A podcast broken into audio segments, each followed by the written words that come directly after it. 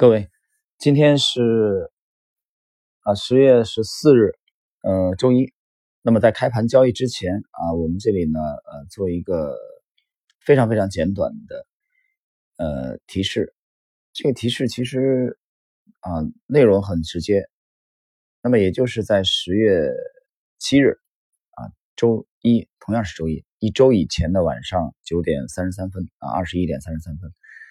啊，在我的知识星球的点财经里边啊，通过随笔的形式啊，我们明确出来了四季度最看好的几个行业。那么这几个行业的表现呢，就是近一周以来的已经得到近一周以来市场行情的验证。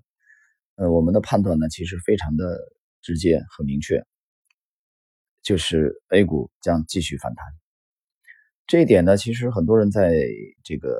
长假之前啊是非常恐慌的啊，很多人是选择的是离场啊空仓啊，他担心在这七天长假当中发生什么幺蛾子。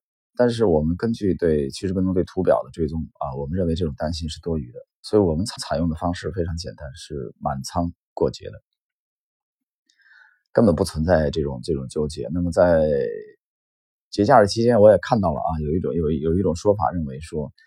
啊，那么连如果你你的这个持仓连假日都不敢持有的话啊，那你离我长期稳定盈利还有很远的距离啊。我基本上认同这种这种观点。当然了，呃，当下的这个市场的这个这个估值的恢复啊，我们认为主要是以下的几大原因：第一是，首先是呃最大的经济体和第二大经济体之间的啊这个这个谈判，呃让市场短期的这种不确定性消除啊，那么由此导致的。啊，第二个原因出现就是本币啊暂时的稳定啊。那么第三啊，第三呢，嗯，我们可以看到啊近期的央妈的这种放水啊。那么第四呢，就是很明确的指向，就是严控资金啊进入流向房地产。那么多余的这些资金无处可去，短期的这种市场最大的不确定性啊有消除，那至少是老大和老二的这种。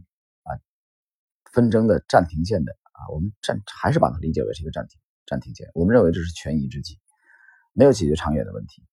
但是不管怎么样啊，我们只看中短期而言，A 股在这个位置，呃的风险阶段性的风险已经被消除啊，最大的不确定性定时炸弹，所以大概率 A 股将继续展开反弹。那么主流攻击的方向就是在一周以前十月七日啊，我的知识星球点财经当中的这几个行业。